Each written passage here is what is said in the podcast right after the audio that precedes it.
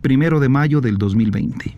Este primero de mayo, Día del Trabajo, pasará la historia porque es el año en el que el trabajador inconforme no pudo salir a protestar a las calles, sino por el contrario, tuvo que quedarse hacinado en su casa o en sus casas protestando por medios virtuales o por los famosos cacerolazos. Este primero de mayo pasará la historia porque el trabajador inconforme no pudo salir a decir lo que sentía por culpa de un virus mortal, el famoso COVID-19. Ese primero de mayo pasará la historia porque el trabajador inconforme tuvo que quedarse en casa y no pudo salir a protestar a las calles. Pero bueno, ¿cómo nace un primero de mayo o cómo nace el Día del Trabajo.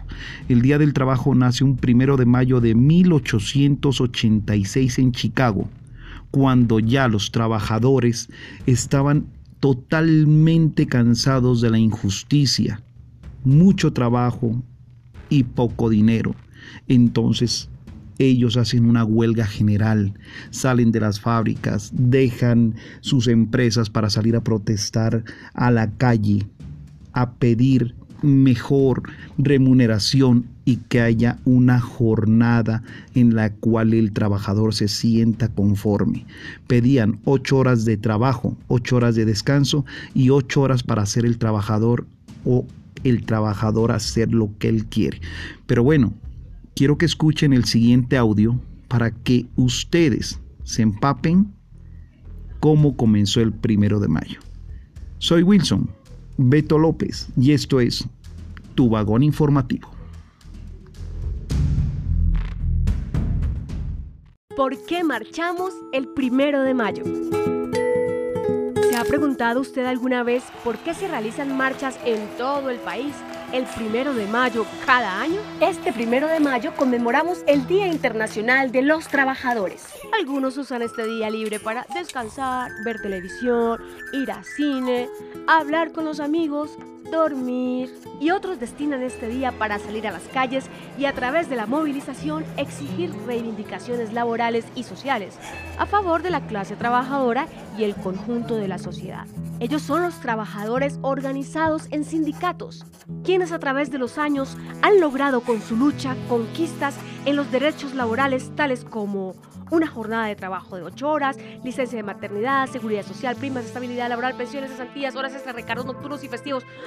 En fin, la lucha siempre gira en torno a tener un trabajo y un salario justo.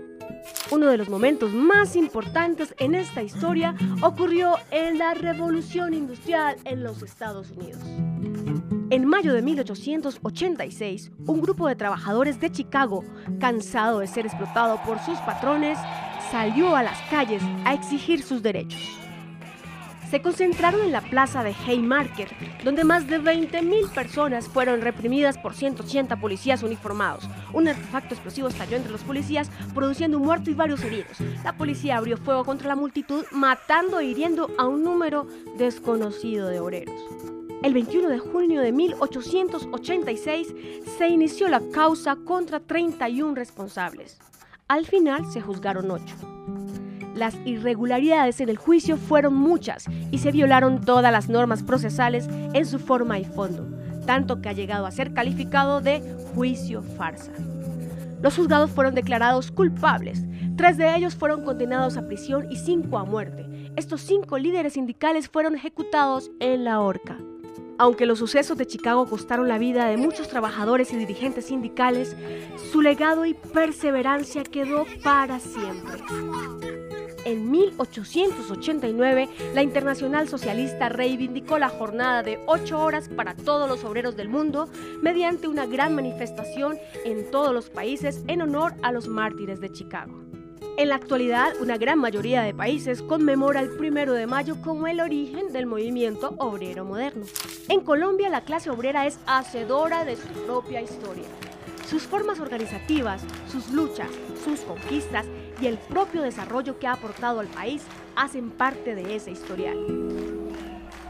Las luchas del pueblo colombiano por su liberación se remontan a 1492, cuando fue descubierto el país por los españoles. Pero la clase obrera como tal surge con la aparición de la industria. A medida que la explotación se iba acentuando, los obreros igualmente se ingeniaban las formas organizativas para oponerse a esos niveles de explotación. Es así como los artesanos de Bogotá, que en 1847 eran la parte industrial más desarrollada, conforman la primera organización sindical de la que se tenga noticia en el país. En 1918, los sastres que le confeccionaban los uniformes al ejército también crearon su organización sindical en Bogotá.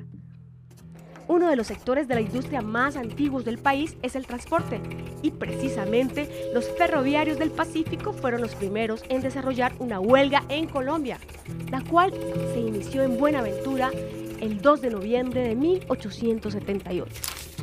Los trabajadores portuarios también eran un sector importantísimo en el desarrollo del país y realizaron en el Atlántico una de las huelgas más importantes de la época en 1910 y los ferroviarios repitieron su huelga en 1919. Sus luchas fueron el preámbulo de importantes reivindicaciones que al día de hoy los sindicatos siguen librando. Trabajo decente y respeto, cumplimiento y garantía a los derechos laborales por parte del gobierno y empresarios, son la constante exigencia de los sindicatos, actores fundamentales en una sociedad.